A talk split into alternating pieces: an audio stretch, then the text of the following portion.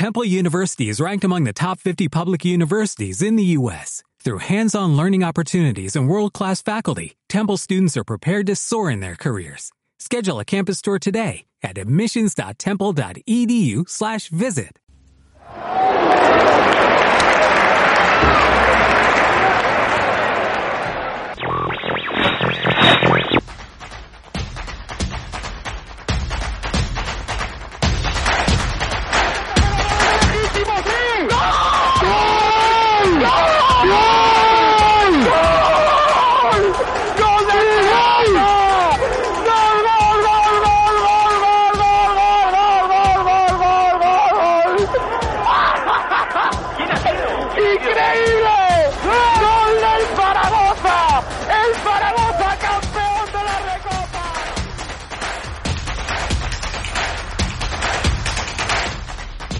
Polémica, los datos, la información, toda la actualidad del deporte aragonés, los martes de 9 a 10 de la noche en Área Mai.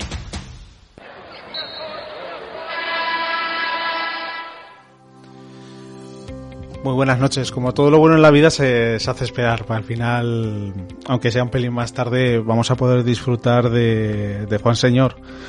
Él disfrutó durante nueve temporadas en- con el Real Zaragoza, metió 54 goles, eh, participó durante 304 partidos y además tiene el honor de ser el zaragocista que más veces vistió la, camiseta de selección con 43 ocasiones y 6 goles. Muy buenas noches, Juan Señor. Hola, buenas noches y eh, disculpar este pequeño retraso por diferentes motivos. Aquí estoy y soy todo vuestro. Antes de, empezar a hablar, quería tener unas palabras de, recuerdo por, por Esteban Jelovac, un jugador que dejó que dejó una impronta en el Zaragoza que nos hizo disfrutar de, de muchos, de muchas temporadas, sobre todo en la Eurocup con, con, con José Luis Abos y mantiene todavía hoy el ser el jugador que más que más puntos metió con 1838, disputó 134 partidos, recogió 702 rebotes, 14 con 14,53 valoración. Un jugador que no dejaba indiferente a nadie, que era amado, que era odiado, pero que nos hizo disfrutar en esos años tan buenos que tuvimos con que tuvimos con el Básquet Zaragoza. Al final eh, esa maldita leyenda que, que persigue el básquet de, esta ciudad en el que jugadores con muy pronta edad nos, nos terminaron dejando. La lista es interminable. San Segundo, Magui, Batúnel, Tupper, Bulestini, Carmen y Archival. Y se añade a la, a la lista, esta triste lista, Esteban Jelovac. Allá donde estés, que sigas disfrutando del baloncesto. Y cambiamos de tercio. Así es la vida, la vida continúa y la vida pues te demuestra que, que estamos aquí de paso y lo mejor que puedes hacer es disfrutar de los momentos que, que tienes. Y esperemos que disfrutemos durante, durante esta hora por delante, disfrutemos de esta charla con Juan Señor. ¿Has venido a disfrutar? Sin duda. Y además eh, te cuento Jesús, eh, con esta noticia que das, la triste noticia de, alguien que nos deja y alguien que ha sido un deportista de élite y alguien que ha estado con nosotros, yo me puedo sentir un privilegiado porque como bien sabes eh, hay jugadores como yo, no sé si con la misma dolencia, no lo sé, pero que se quedaron incluso dentro del campo, nos abandonaron, llámese Los Puertas, Jarque y otros casos fuera del territorio nacional. Entonces, eh, bueno, a pesar de que fue muy duro con 31 años tener que dejar el, lo que más me apasionaba, lo que más me gustaba, lo que me hacía sentir y vivir, que era el fútbol, pues eh, aquí había una solamente una salida y es eh, la salud, eh, una vida por delante, otros retos y dejamos eh, en todo esto en lo que tanto he disfrutado y espero haber hecho disfrutar a, aquellos que han visto jugar al Zaragoza, la selección, etcétera. A mí me pillaste muy joven, pero las generaciones por arriba me han dicho que eras que eras un futbolista total y un todoterreno. Pero me gustaría pues repasar tu historia desde, desde el principio. ¿Cómo te convenció Abelino Chávez para que terminaras en el Real Zaragoza? Pues eh, no lo sé. Entonces, en aquella época, mira, te voy a decir, yo estaba de vacaciones eh, con mi primera mujer en Ceuta. ¿Qué ocurre? Pues que, bueno, pues estás disfrutando de, unos días allí, un sitio diferente, un, un continente diferente, aunque sea muy cercano y aunque eh, se hable español. Y bueno, recibo una llamada y esa llamada es de un señor que se llama Abelino Chávez y me dice que queremos contar, que no sé qué, que no sé cuánto, en fin, me empieza a decir.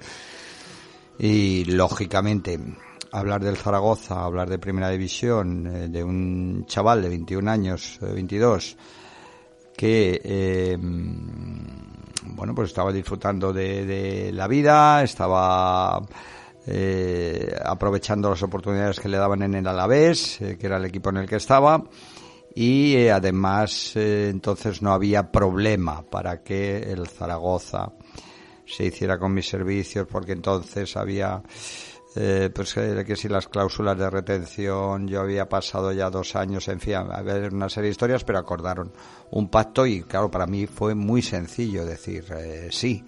No te puedo asegurar qué palabras me dijo concretas Abelino, ni si me habló de cifras, sino simplemente que quería contar eh, conmigo para la siguiente temporada y nos emplazábamos a tener y vernos directamente, pero lógicamente aquellas vacaciones fueron hermosas, no lo, lo siguiente, ¿no? Porque había una ilusión nueva profesional en la que daba un salto importante esa palabra que tanto que tanto se oye últimamente dentro de las redes zaragocistas de que los jugadores tienen hambre y te lo he oído en varias entrevistas cuando la estaba preparando que tú decías primero que era muy importante todo el equipo como tal como plantilla como la cómo se os complementáis vosotros como plantilla pero sobre todo lo que más me ha quedado marcado que erais jugadores con muchísimo hambre y fuisteis el, los antecesores del Real Zaragoza que vendría unos años después, pero que fuisteis poniendo las bases con bastantes jugadores que fueron llegando sobre todo, sobre todo en tu época para ese Zaragoza después de, la Recopa.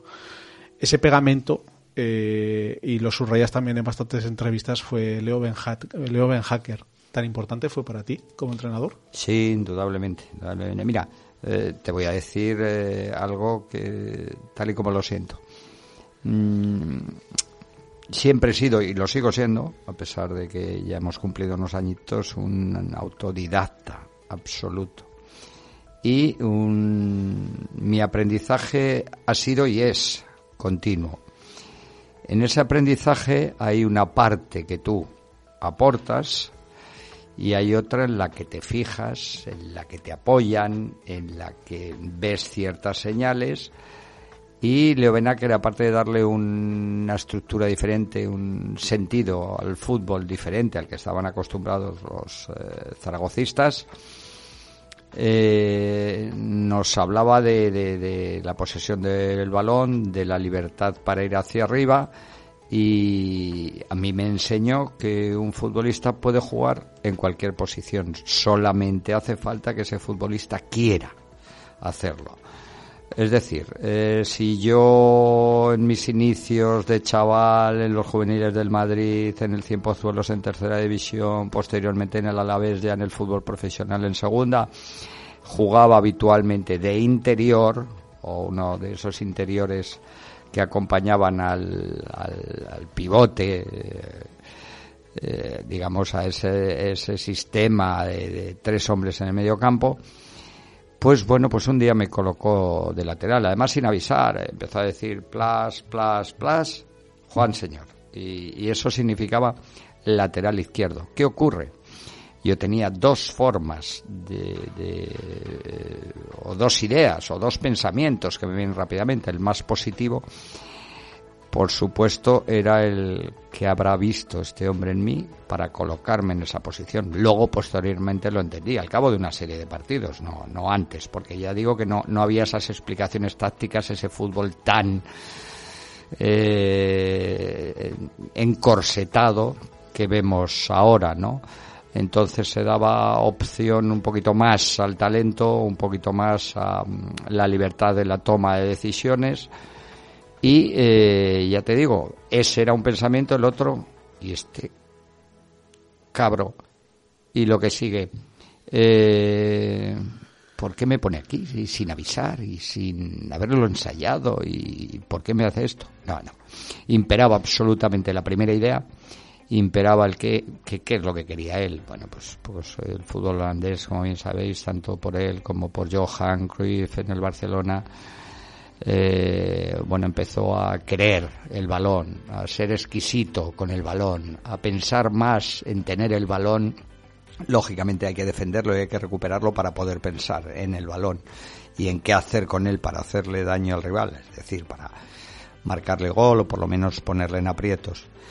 Bueno, pues lo que él quería es que con la disciplina que él veía en mí defensiva yo podía hacer ese ejercicio defensivo y a su vez por mi propia naturaleza convertirme en un hombre de medio campo. De esa manera, cuando teníamos el balón y en esas incorporaciones ese apoyo a los Beto Barba, Werry, Amorortus y otros jugadores que fueron llegando, pues resulta que dominábamos el partido. Teníamos un jugador más que se había incorporado de la defensa de ese hipotético lateral izquierdo a, a esa zona. Entonces fue un aprendizaje enorme, pero hasta de los entrenadores, que no tienes el mejor de los recuerdos, me han enseñado muchas cosas. Yo doy gracias a todos los entrenadores eh, que, que, he tenido y que y que han confiado en mí. Yo creo que les devolví ampliamente pues esa confianza esforzándome día a día.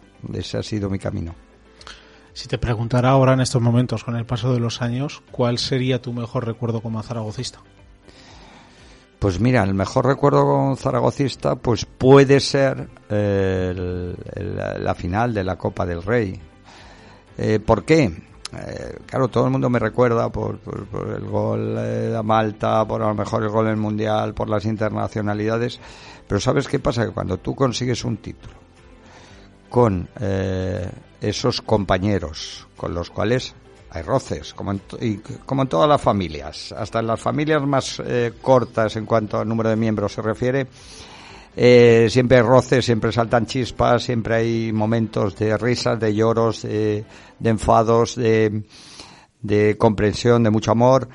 En ese grupo eh, había un objetivo común. Y con esos que lloras, ríes, eh, convives, te enfadas, eh, te tomas una cerveza, estaba consiguiendo algo importantísimo. Veníamos de ganarle al Real Madrid en semifinales y ganarle al todopoderoso Barcelona en, en el antiguo Calderón con mis compañeros. Eso le da una relevancia enorme porque son aquellos con los que convives todos los días. Y eso, eso todos los aprendizajes. Es decir, yo de las eh, nueve temporadas estuve diez, aunque una prácticamente nula por porque había que realizarme unas pruebas, había un tiempo que tal y por lo tanto no, no jugué.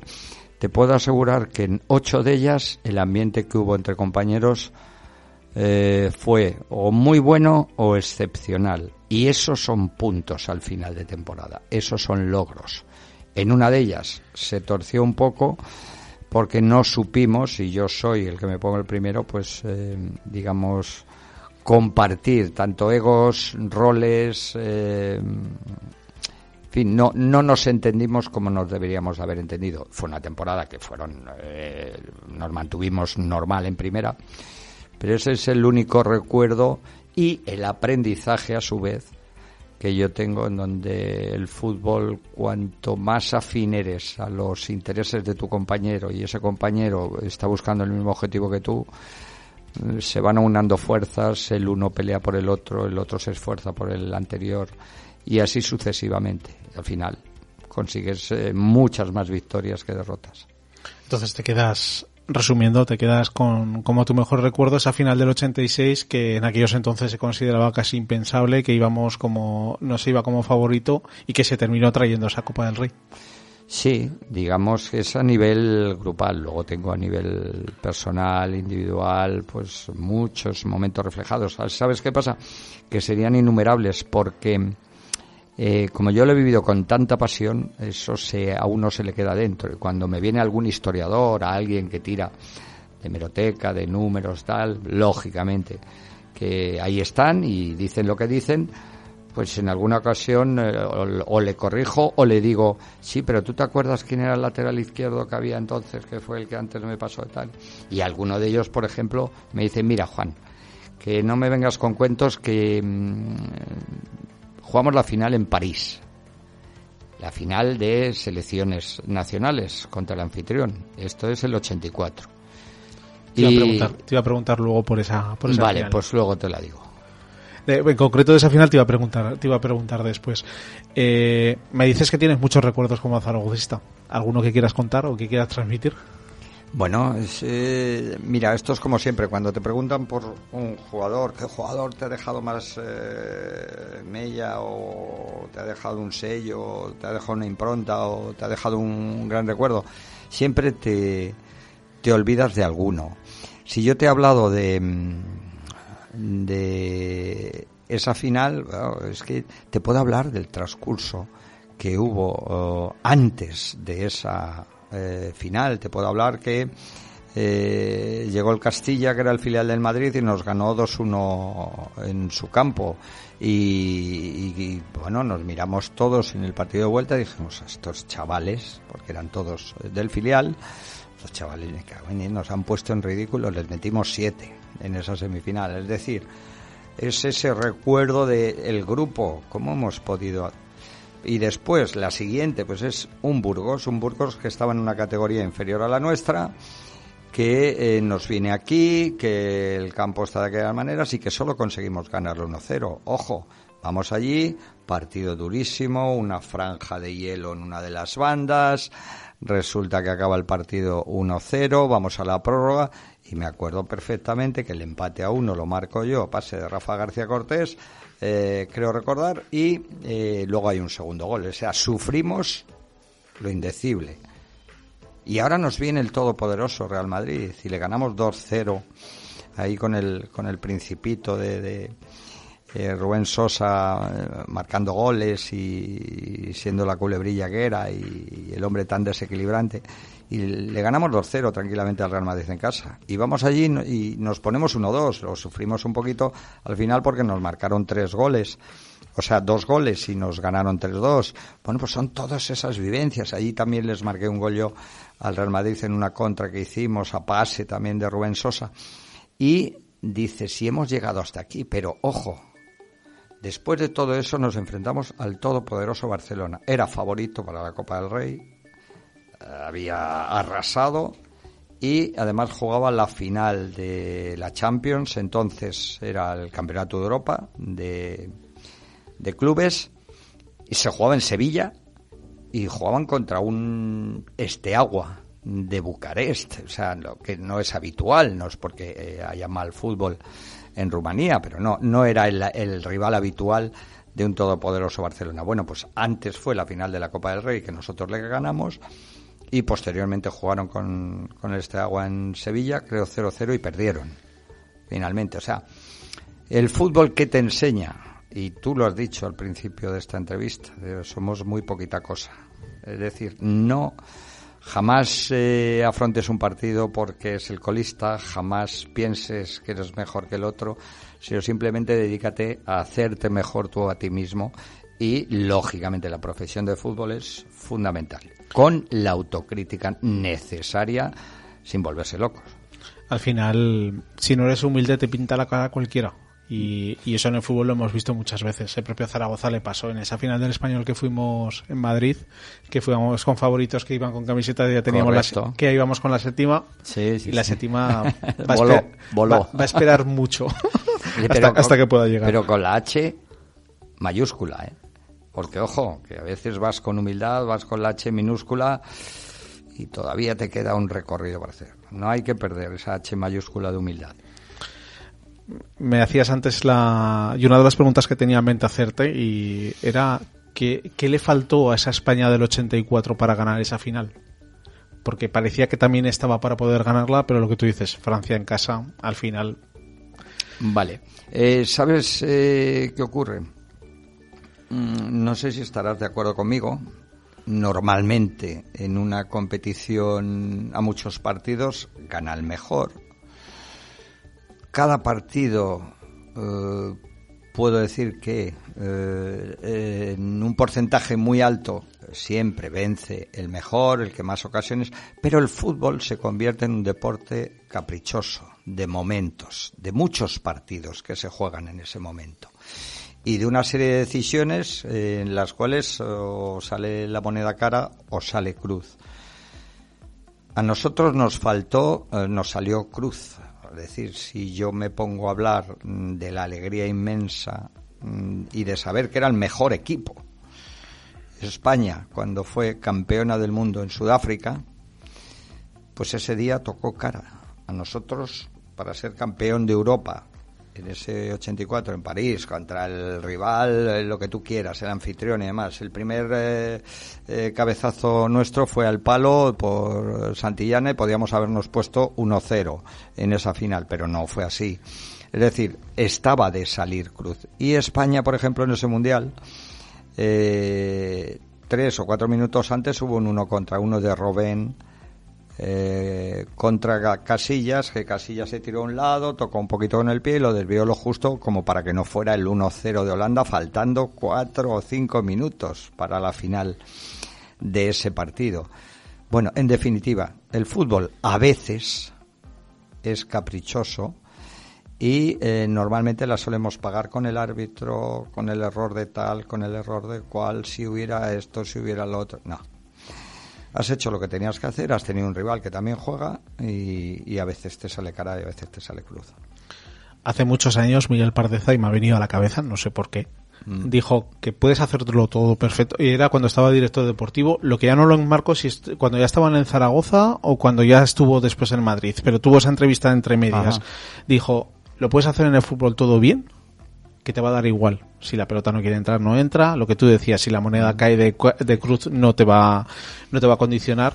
Y la gente con experiencia es al final lo que te dice, son demasiados condicionantes. lo que tú decías antes, fundamental que el vestuario esté unido, que el vestuario tenga, tenga ese amor y esa ilusión y, y ese ímpetu y esa hambre para, para poder ganar los partidos, pero muchas veces con eso no, no es suficiente para poder ganar, para poder ganar no, el partido. No encuentras explicación a por qué este partido lo he empatado, por qué este partido lo he perdido o por qué lo he ganado si me han pegado tres palos y solo he llegado yo dos veces a puerta y una de ellas tal. Bueno, pues hay que aceptarlo. Fútbol. Es fútbol. Eh, eh, entra, entra dentro de la magia. Eso es lo maravilloso que tiene el fútbol. De alguna manera se escapa a todas las dictaduras que te marcan los números, las estadísticas, los favoritos, las apuestas, lo que tú quieras llamar. Se escapa absolutamente a todo eso en muchas de las entrevistas que, que, has hecho, que se pueden, que se pueden oír por, por, internet, hablas mucho del sistema y del fútbol actual, de cómo se han encorsetado, hablas mucho con ese adjetivo, con ese adverbio de, de cómo se ha encorsetado el fútbol, de cómo es ahora más esclavo de, de, las estadísticas, que eso viene mucho del tema de baloncesto, que al final se ha profesionalizado el, el fútbol por, por tener más estadistas, más vídeos, más scouting, más vigilancia del, del equipo contrario que en vuestra época eso no existía como tal. No, indudablemente. Vamos a ver, eh, pero no estamos hablando del fútbol. Yo creo que es global. el modelo de vida ha evolucionado absolutamente y tenemos que ir al paso del modelo de vida que vamos. Otra cosa es que desde el punto de vista del alma de alguien que ha sido futbolista, que es entrenador, que eh, le apasiona cuando lo está viendo desde fuera y que haría tal cambio, tal, o modificaría tal, o yo trabajaría cual, o yo no sé qué, pues compruebo que está todo muy medido. Es lógico, digamos, estamos en tiempos de tecnología en las cuales tenemos unas herramientas que no teníamos antes, hay que estar con ellas, pero hay una cosa que es innata, mira, eh, y va relacionada con el hambre también, es decir, eh, el futbolista tiene que tomar decisiones. El futbolista, lógicamente, para jugar tiene que ser disciplinado con lo que le dice su entrenador, con el modelo de juego, cómo mm, defiendes, cómo atacas. Pero yo animo, animo y quiero que el futbolista, dentro de las decisiones que no le rompan el esquema que todos los demás siguen junto a él, que se atreva con cosas yo particularmente desde el punto de vista de entrenador, quiero ver el talento. quiero ver una toma de decisiones que está fuera de lo medible, fuera de lo que todos los demás hemos visto en tal partido es mejor atacar aquí por la derecha porque este jugador es más tal o se incorpora demasiado, deja el hueco y así sale el central a ocupar y ese central se le puede ir en el uno contra uno. Muy bien, todo eso es fantástico, es así y tiene que ser así. Pero aquí es donde digo yo, en todo ese entramado, cuando tú tienes el balón, atrévete a hacer alguna cosa que no hayas hecho todavía. Lógicamente no quieras golpear a 30 metros de la portería con la izquierda si no has practicado antes. No quieras sorprender al portero con un disparo que tal cuando tú sabes que la derecha es la buena. Es decir, atrévete con esas cosas que dominas y que no se salen fuera de las decisiones del entrenador, sino simplemente es esa decisión que tú has creído que era la mejor en ese momento. Es que algo que se ha perdido en el fútbol en estos momentos es el regate por ejemplo. Se ha perdido por completo. ahora es más triangulaciones, otra manera de otra manera de jugar. Antes era un fútbol más más combinativo y que incluso fíjate hasta la conducción tiene mucho sentido para romper líneas estructuradas y posicionalmente eh, adjudicando zonas a determinados futbolistas de medio campo, que te ayuda alguno de los puntas o alguno de los extremos, y resulta que como están esperando el pase de un lado a otro, el tapar por aquí, de repente una conducción te rompe todos los esquemas, que no deja de ser un regate, pero con una carrera larga, con una conducción larga, y entonces está rompiendo esa estructura. Bueno, pues yo te diría que aunque pierda el balón, ese futbolista se ha visto la posibilidad de romper ese engranaje defensivo, que lo haga. Y si ha fallado, Lógicamente, luego eh, necesito un pequeño equilibrio defensivo, ¿no? Porque se ha atrevido con eso. Pero le voy a decir, si lo vuelves a ver ese espacio, a por él otra vez. Eso está claro. ¿Cómo ves la evolución del fútbol moderno? Ya no solo el tema del scouting, el tema del bar, el tema de los árbitros. Eh, eh, ha cambiado mucho el fútbol desde los años 90. El otro día, por ejemplo, me lo, me lo comentaban el, otro día en la tertulia, que era falta echar el balón hacia atrás. Y parece que te quedas así y haces eh, tienes que echar la vista hacia atrás de recordar y hace parece que sea un fútbol de otra de otra época ¿qué consideras todas estas innovaciones que está viendo en el fútbol? El tema del VAR, el tema de tema del cuarto árbitro, el tema del videoarbitraje, eh, ¿cómo ves cómo evoluciona el tema de los cinco cambios, el tema de beber agua en, los intermedios hace mucho calor? ¿Cuánto ha cambiado el fútbol? Sí, sí, mucho. Hay cosas que a mí me parecen bien. Por ejemplo, desde el punto de vista de entrenador, el tener tres ventanas y hacer cinco cambios en vez de tres te habilita más posibilidades, te habilita eh, esos factores sorpresas, te habilita corregir cosas que has visto no una vez, ni dos, sino tres, y además con un bloque de tres jugadores, y ahora uno y ahora otro, es de decir. Tiene, hay cosas muy buenas, hay cosas muy buenas también en donde eh, se abolió nada más dejar el fútbol yo o hace ya muchos años el pase al portero y que el portero lo pudiera coger con la mano. Me parece fantástico. Es decir, si tú juegas tal, que no tenga la ventaja, que sea un jugador. Vale. Eh, ha evolucionado en muchas, en muchas cosas. Y ha evolucionado porque tenía que ser así. Por ejemplo, el VAR, estén de acuerdo o no, muchos, pues lo hace un poquito más justo al fútbol.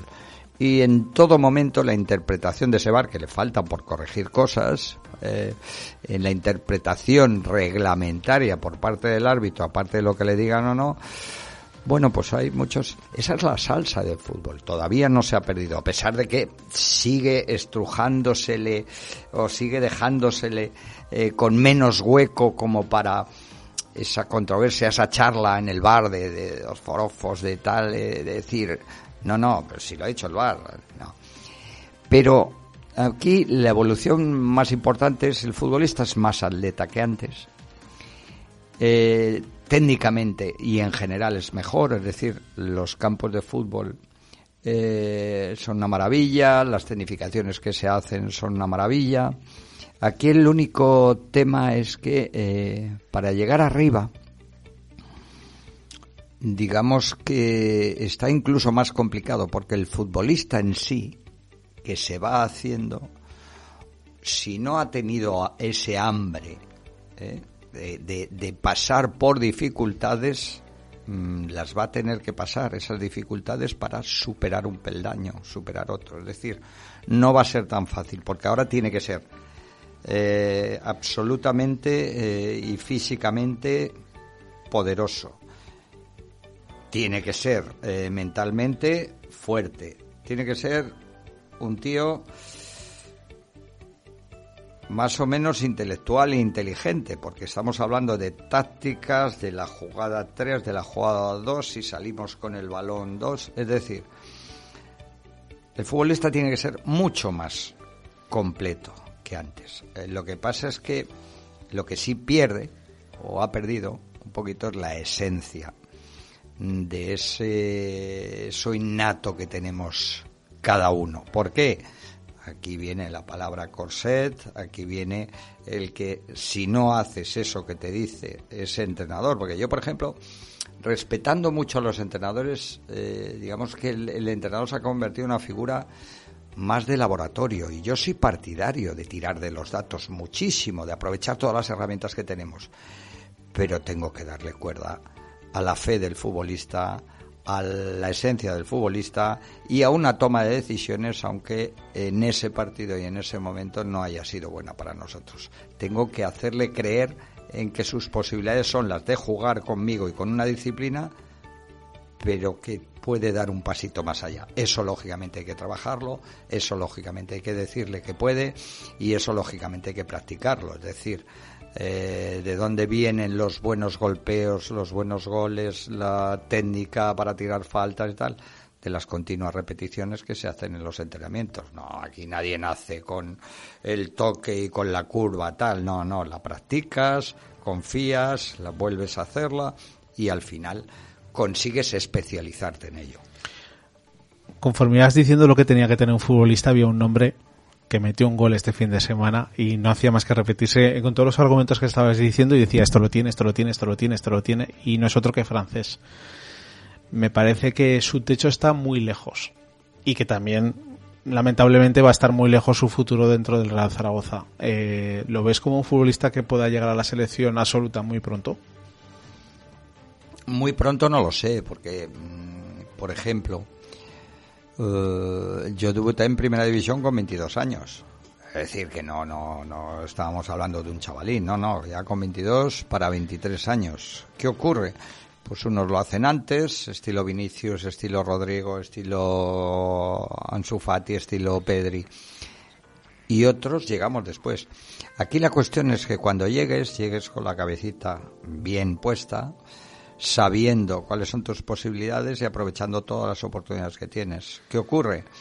Eh, estos fenómenos, que lo son y lo están demostrando, los Pedri, los eh, Vinicius, pues eh, necesitamos verlos en un recorrido mucho mayor. Francés, necesitamos verlo en un recorrido mucho mayor. Lo que está muy claro es que francés tiene esas condiciones en las que probablemente con una plantilla mejor, con compañeros sin menospreciar a los que tiene, que sea bien entendido, es decir, con jugadores de un nivel eh, mayor, pues él pueda ser mejor futbolista incluso. Y eso implica que el que apueste por él, yo creo que, eh, que, que va a tener éxito, porque tiene todas las pintas de ser un hombre que quiere, que quiere crecer. No, no, está claro. Ver las fotos de cómo celebran los goles y es muy diferente a, lo que hemos visto y cómo, y el hambre que tiene y lo bueno que hacen los jugadores que tiene a su alrededor.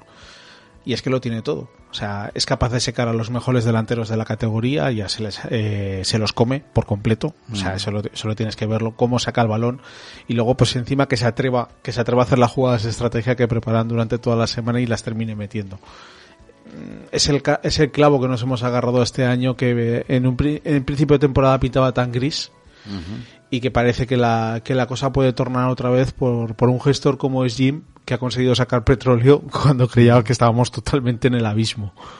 Sí, él, él ha visto eh, o vio, y ya lo comenté en su momento, que a mí me pareció que le metió mucho sentido común a una situación cuando él vino, otra cosa es que sea, mm, lo veremos en un futuro, sea ese entrenador que sea capaz de llevar a esos jugadores con su idea futbolística a conseguir estar arriba del todo y el ascenso. A lo mejor se queda ahí un peldaño por debajo, pero de lo que está claro es que él lo hizo, sigue defendiendo esa idea y es eh, esto tengo que para mí es, es, es importante, para mí es una cualidad. Esto tengo y creo que lo mejor es jugar a esto. Algunos le llamarán ultraconservador, muy defensivo, lo que quieras, pero él dice, creo que debo de jugar a esto. Eh, ¿Qué pasa? Es muy importante actualmente eh, en el fútbol tal y como se han confeccionado y cómo es la estructura de ese club o de, esa sociedad anónima deportiva, tener una conexión, una afinidad que no quiere decir el mismo criterio futbolístico y bienvenida a la discrepancia entre el director deportivo y el entrenador. ¿Qué ocurre? Que esa afinidad o esa puesta en escena de querer lo mejor, pues implica que a veces el entrenador pueda dar nombres de jugadores que le gustaría tener a sus órdenes, y el director deportivo le dice que no y le dice al que está en el puesto 3, en el puesto 4. ¿Por qué? Por, por temas económicos, por criterios eh, diferentes. Y lo que tiene que hacer un entrenador es eh, que le hagan la mejor plantilla posible, confiar en su director deportivo, hablarlo mucho con él, ver las posibilidades de refuerzos o de mejorar tal y jugar con eso que tienes. Es decir, el zaragocista actual no puede pretender ver el fútbol de los 80 ni el de los 90. ¿Por qué? Pues porque ha evolucionado mucho, porque está todo muy medido y porque el espectáculo, tristemente ahí sí que te puedo decir que no ves eh, demasiados partidos de primera y segunda división, siempre y cuando no seas de un bando o del otro, es decir, de una manera eh, Sin forofismos. Eso es de una manera imparcial, absolutamente. Pues el que disfrutes de un buen partido de fútbol. El que veas un toma y daca, el que veas claramente la idea de uno, la idea de otro que puede surgir por aquí y por allá. No. Ves todo eh, tiende a, a, conservar un poco, a que no me sorprendan, a ver si yo tengo una, a ver esta jugada de estrategia. Y eso de cara al espectador, y ahora me pongo desde el punto de vista del espectador, no es que resulte aburrido, pero resulta mm, menos entretenido que antes. Sí, claro, es que antes era un fútbol total que ibas a... Y hablamos del Real Zaragoza de los años 90. No, estoy hablando del fútbol en general, ¿eh? Sí, no sí, no, no. Y, y, nos centramos en el Zaragoza de los años 90, que es lo que más he disfrutado. Claro, Veías un Real Zaragoza que iba... jugábamos muy bien, ¿eh? Claro, pero me pilló, me pilló, me pilló joven. Me pilló muy chavalín, vale, vale. me pilló muy joven y no tengo y no tengo tanto recuerdo de todo esto, pero me imagino por todo lo que me han comentado que al final era lo mismo, un fútbol total. Eran muy, eh, fueron muy buenos años también para Zaragoza con muy buenos jugadores y con creo que alguna una copa o dos del Rey y la Recopa, ¿no? Correcto. Correcto. Sí, sí, y en primera división, que vamos, anda que no echamos de menos todos. Y en UEFA. Esa primera y en, división. Y en Recopa, y cuántos miércoles. Y esas copas, mía. y esos miércoles de Copa del Rey. Y se echa de menos, se echa de menos todos esos años. Comentabas, has sido también entrenador, comentabas también mm, tema de plantilla, tema de sistemas. A ti como entrenador, ¿para ti qué prevalece? ¿Un sistema de juego por encima de todo y intentar encajar los jugadores? ¿O con la plantilla que tienes intentar sacar el mejor sistema para intentar sacar el mejor juego? ¿Qué prevalece para ti? Pues mira, he sido entrenador y soy entrenador. Es decir, eh, seguiré ejerciendo, eh, no te digo si mañana, si pasado, si aquí o al otro extremo del mundo. Pero seguiré siendo porque es lo que me, me apasiona. Vamos a ver, mm, yo no puedo eh, entrenar al Zaragoza con estos jugadores con una idea de juego y mi idea de juego que es la que yo percibo, la que creo que es mejor, llámese el 4-2-3-1, el 4-3, eh, que me da igual llevarla a Holanda al Berenjen o al a llevarla a China o llevarla a Sudamérica. No. Eh, tampoco puedo hacer lo mismo eh, en el Zaragoza que en el Real Madrid, que en el Barcelona o que en el Hércules de Alicante.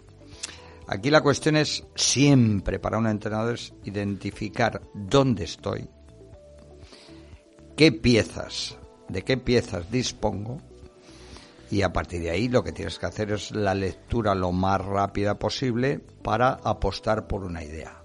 Pero yo voy más allá. Es decir, yo quiero que esa idea con la que he dado, que puede funcionar o no, y la voy a tener que cambiar, probablemente, o voy a, o voy a mantener la idea cambiando piezas, cambiando jugadores. Yo soy partidario de que una vez apostado por esa idea, esa idea se pueda convertir en un sistema de juego totalmente diferente con los mismos futbolistas. Es decir, si yo apuesto por un 4-3-3, eh, ¿por qué no de repente les digo, pues sabes qué, nos están cogiendo el toquillo, vamos a pasar a defensa de tres y coloco un lateral como tercer central y al otro lo incorporo al medio campo y paso a jugar un 3-4-3 o un 3-5-2 porque va, cojo un extremo y lo coloco eh, por detrás de los puntas y que haga de enlace a los cuatro centrocampistas de los cuales un lateral, el otro. En fin, eso yo lo he trabajado hace ya unos cuantos años y sigo pensando en ello. ¿Por qué? Pues porque es la forma de sorprender a un contrario que te tiene absolutamente estudiado. Entonces no sabe por qué vas a apostar al principio y no sabe cuándo vas a cambiar, pero sin embargo tú lo tienes trabajado. Es decir, no te lo inventas, no, no pierdes el Loremus, no pierdes el norte diciendo, me he equivocado con la idea, porque ahora no. No, no, el futbolista ya sabe, el futbolista le das dos instrucciones y de repente cambias todo el organigrama y pasas de eh, la presión media a la presión muy alta con un riesgo mayor, pero lo que tú quieres es que eh, robar lo más arriba posible o que el balón le peguen en largo y ganar las segundas jugadas y a partir de ahí crear el fútbol que tú quieres. No lo sé. Pero siempre basado en las características de los futbolistas y una vez Analizado eso, rápidamente apostar por una idea convertible en una segunda idea en cualquier momento.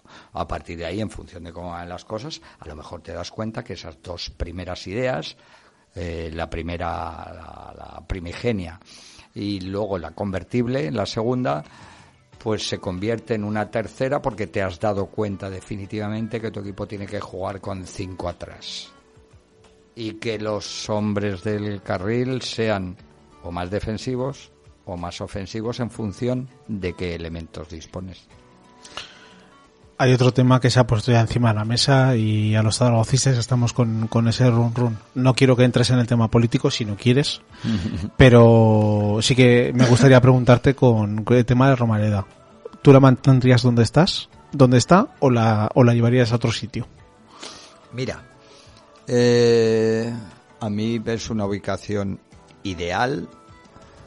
Es una ubicación céntrica, a mí me viene de maravilla, digo, o sea, decir, desde el punto de vista egoísta, la Romareda, además desde el punto eh, de vista egoísta también, entre comillas, y quiero que se entienda bien, eh, digamos, es la que a mí me ha ofrecido mi vida deportiva, la que a mí me ha dado eh, el nombre que tengo, la que a mí me ha hecho disfrutar, la que a su vez ha hecho disfrutar a otros, viéndome a mí, a otros compañeros, la que me, con la que hemos conseguido por mí sería perfecto, pero no pasaría nada si cambiara. Es decir, a mí me hablaban de torrero y tenían unos recuerdos maravillosos, tal, en épocas anteriores, hasta que se construyó la Romareda, ahora mismo no me acuerdo cuándo se, se construyó, pero, pero no pasaría nada.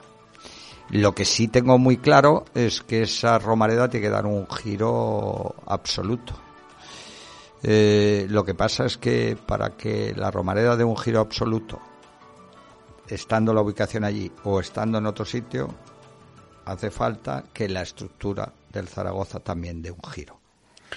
Esa es la parte en la que quería entrar ahora. que, me comentaras.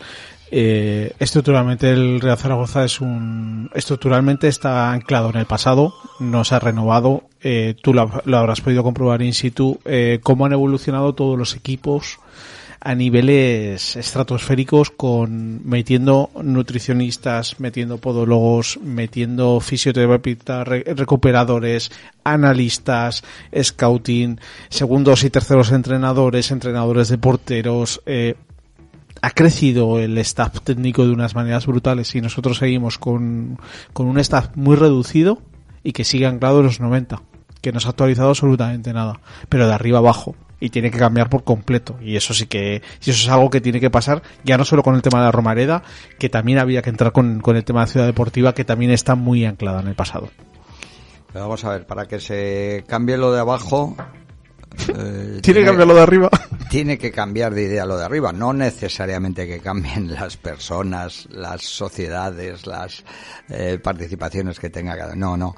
Es decir, que pueden estar los mismos y, mm, oye, cada uno eh, avala con lo suyo, quiere formar parte y me parece mm, absolutamente razonable. Eh, lo que ocurre es que sí que mm, si no quieres cambiar arriba ciertas cosas, abajo difícilmente las vas a cambiar. Y te digo más, cuando ah, volviendo a la historia de mm, los compañeros, eh, que todos buscan lo mismo, que todos pelean, que hay buen ambiente, que hay buen rollo y que eso hace puntos, digamos que la estructura de esta pirámide y empezando por la parte de arriba, si atrae la luz por esa punta y la revierte en las zonas medias y bajas, el fútbol eh, camina solo, el futbolista se ve arropado, el futbolista da más de sí. A partir de ahí, pues tenemos un Zaragoza siempre con ansiedad, siempre queriendo subir en las primeras de cambio. Y tristemente en estos dos últimos años, el aficionado o muchos aficionados dicen, bueno, con, con mantener la categoría nos vale. No, esto es un error. Zaragoza tiene que estar arriba. Y el que no piense así se está equivocando. Y me da igual que me digan que el presupuesto no es de los más altos de la categoría. Mira, hay ejemplos, eh, los Eibar, Osasuna, Numancia, Huesca, eh, o a lo mejor Ponferradina mañana. Que no, que no, que no es necesario tener un súper presupuesto. Lo que hace falta es tener un criterio claro de lo que quieres y a dónde quieres ir. Y como me habrás escuchado en muchas ocasiones, yo considero que el Zaragoza todavía tiene muchas cadenas de las que tiene que quitarse. Y, a partir de ahí lo, dejo, ¿no? Que cada uno piense lo que quiera, pero indudablemente no, no le veo como un club libre para tomar decisiones y para crecer, como bien decías tú, en todos los aspectos. Y si hace falta finalmente contratar a alguien que es un analista del extremo izquierdo eh, y además especialista en los golpeos con la derecha, que a su vez eh, los va a hacer eh, porque va a jugar a pierna cambiada en banda derecha y pues pues vamos a por ello. Lo que pasa es que falta, creo, en este club el criterio suficiente como para dar el paso ese adelante. Mirándolo con perspectiva, lo único que ha hecho bien la actual, el actual gestor, por así decirlo, de la, del Real Zaragoza es que la ciudad deportiva sigue funcionando. Porque si no, sí que hubiéramos tenido un problema porque hubieran tenido que eh, inventarse o sacarte otro conejo de la chistera para poder financiar el equipo en los siguientes años. El resto, voy a ser muy crítico. A mí que me demuestren que quieren subir, porque lo que me están demostrando es que en la actual situación están muy están muy tranquilos como están y es lo que quieren tener, porque si no hubiéramos subido, hubieran apostado por otro sistema para poder hacerlo. Eso por un lado. Por otro lado, en la maldita política en esta en esta comunidad eh, ese gran problema que mirándolo con, con cierta perspectiva es el real problema que ha tenido el Real Zaragoza desde, desde finales de los años 2000, desde que se contaminó eh, de una manera brutal, eh, se metió la política por completo dentro de, dentro de nuestro club y ha hecho que, que se ha ido empequeñeciendo, pero es que encima como el perro del hortelano, o sea, tampoco dejando crecer. Prometes unas cosas que luego no cumples, a raíz de eso tienes el Real Zaragoza que tienes con una Aquí viene el sentido de las cadenas ¿A qué estás encadenado para no tirar adelante y tirar libremente a ser el Zaragoza que fuiste?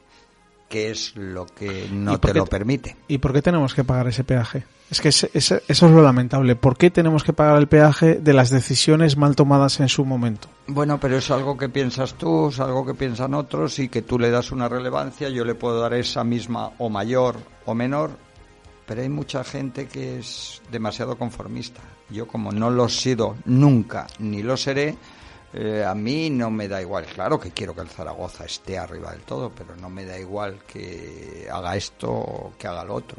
Si el personal, si el público que asiste se conforma con lo que está viendo y con tener un equipo siempre en segunda, pues, pues estupendo.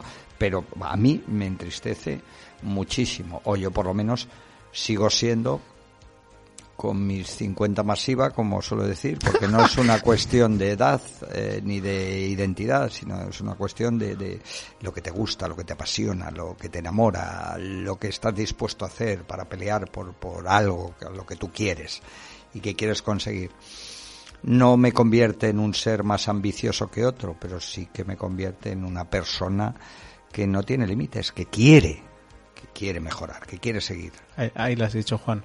Es el problema y esa es la incógnita. ¿Quieren?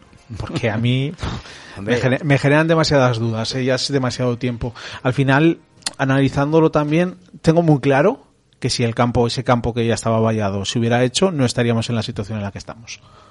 ¿Ese campo vallado te refieres a...? Al que ya habían empezado las obras y la tiraron abajo. Tengo muy, fue, que, puede ser en Valdespartera. No, ese no. fue en la, ese fue el primero, el primigenio. Ah. Primero fue Valdespartera, luego fue la remodelación de la Romareda, luego fue el cambio de San José, luego vino la, la falsa uh, del actual alcalde de decir que lo va a reformar y ahora dicen que se lo quieren llevar a San José. es que es ridículo. Totalmente ridículo. Mientras tanto ves que otras ciudades han crecido a las ciudades, ya no el equipo el equipo viene intrínsecamente por lo mismo. Cuando veo el impacto directo que tiene, por ejemplo, una Copa del Rey, que tiene una competición alrededor de un campo de fútbol, es que te echas las manos a la cabeza. De lo que se ha perdido en Zaragoza por no haberse hecho un campo de fútbol en su momento. Al final esa reflexión que me hacían y me la hacía y me la hacía alguien del básquet. El príncipe Felipe, además es, esa eh, era algo que quería comentar cuando se no sé en la en, en la Zaragoza de finales de los 80 no se pensó en reformar el huevo o hacer un campo nuevo. Directamente pensaron en hacer un príncipe Felipe. No hubo ese debate. Se hizo directamente se hizo Felipe y el huevo ha quedado ha a quedado, crecer. a que, y el equipo creció pero luego se luego se estampó también. También Sí, por la pero- misma también por la política. Bueno. Eh, con el campo de fue exactamente lo mismo. Y al final con el Real Zaragoza está pasando lo mismo. Esas cadenas que comentabas antes nos hacen que sigamos eh, manteniéndonos eh, rectando por la segunda división y, gracias. No, lo que está claro es que, mm, mira, por ejemplo, y con todos mis respetos al, al director deportivo, o que tiene el cargo de director deportivo, vamos a ver, todos sabemos que se llama eh, José Miguel Torrecilla, pero él tiene el cargo del director deportivo. Ahora, yo te pregunto a ti, ¿quién es la dirección deportiva del Real Zaragoza? Es buena pregunta. Porque para mí tampoco, para mí tampoco es cuartero, ¿eh? ¿Quién es? Y a partir de ahí eh, lo dejo. Quiere decir, eh, cuando tú tienes una estructura, en esa estructura hay unos eh, escalones, hay unas responsabilidades, que aquí nadie se responsabiliza de nada. Ni da la y cara. yo, y yo, pues, pues cuando lanzaba un penalti, pues el responsable era yo y me la jugaba yo y tengo nombre, ojos, cara y todo el mundo sabía que. Entonces, cuando, cuando estás dentro de una estructura como este club, tienes que saber y el cargo te dice que tienes esta responsabilidad.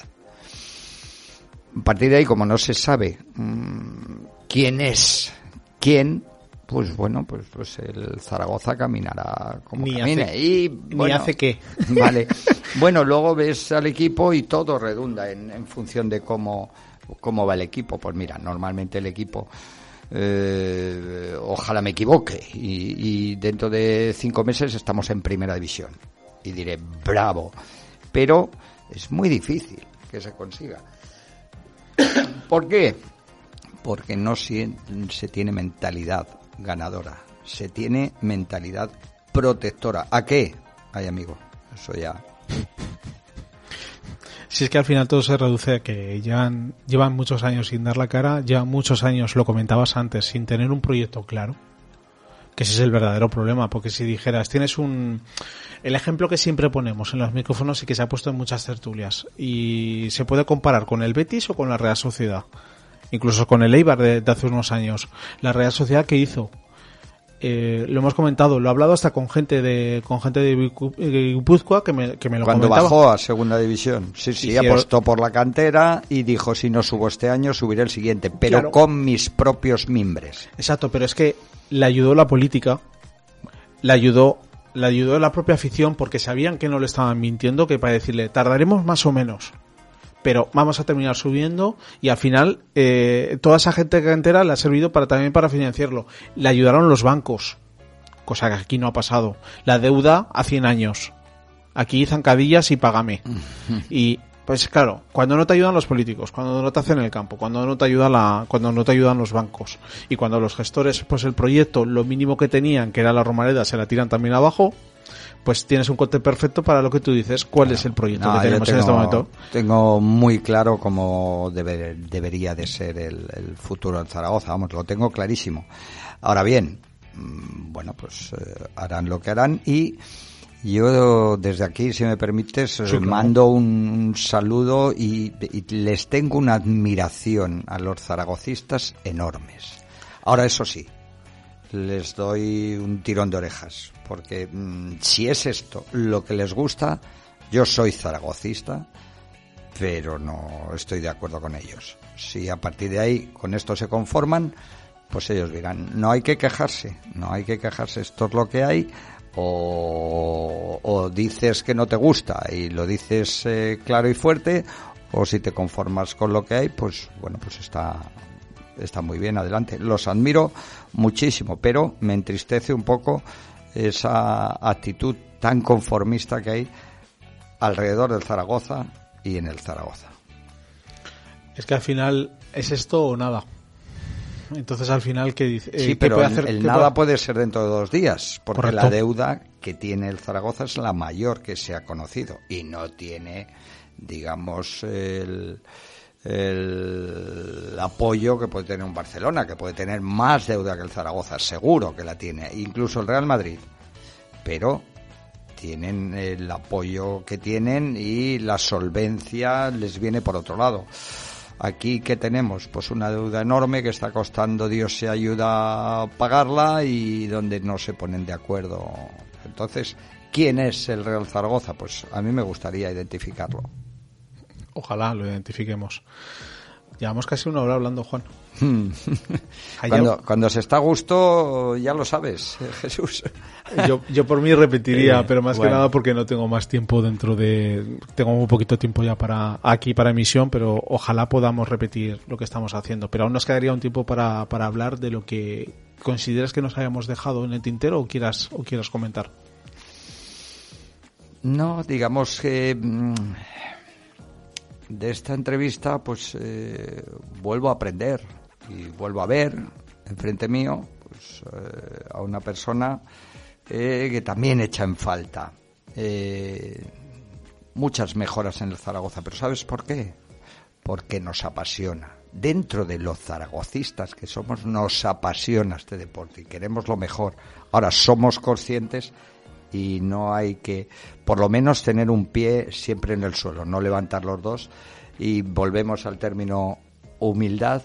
Eh, la realidad está por encima de todo. Y si alguno se quiere engañar, la realidad de este Zaragoza, por el momento, y si no hay grandes cambios, eh, no es de un futuro excesivamente halagüeño. Ojalá que el fútbol caprichoso a veces, pues a lo mejor nos dé la cara, pero tal y como van las cosas, no te digo que nos dé la cruz, pero igual nos quedamos, como siempre, de canto.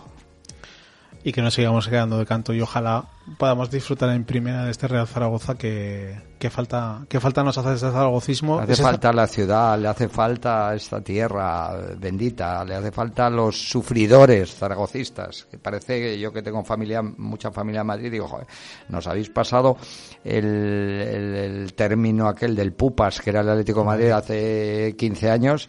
Habéis pasado de sufridores y de oh, siempre su, con su Atleti. Pues ahora el Zaragoza nos pasa los mismos a los que queremos eh, a, este, a este club, a este equipo. Lo dicho, Juan. Espero que hayas disfrutado de, de esta charla y que Repetimos y y cuando quieras, Jesús. y que y que repitamos pronto, pero pero en primera división. Ojalá. Un abrazo muy fuerte. Muchas gracias. Buenas noches.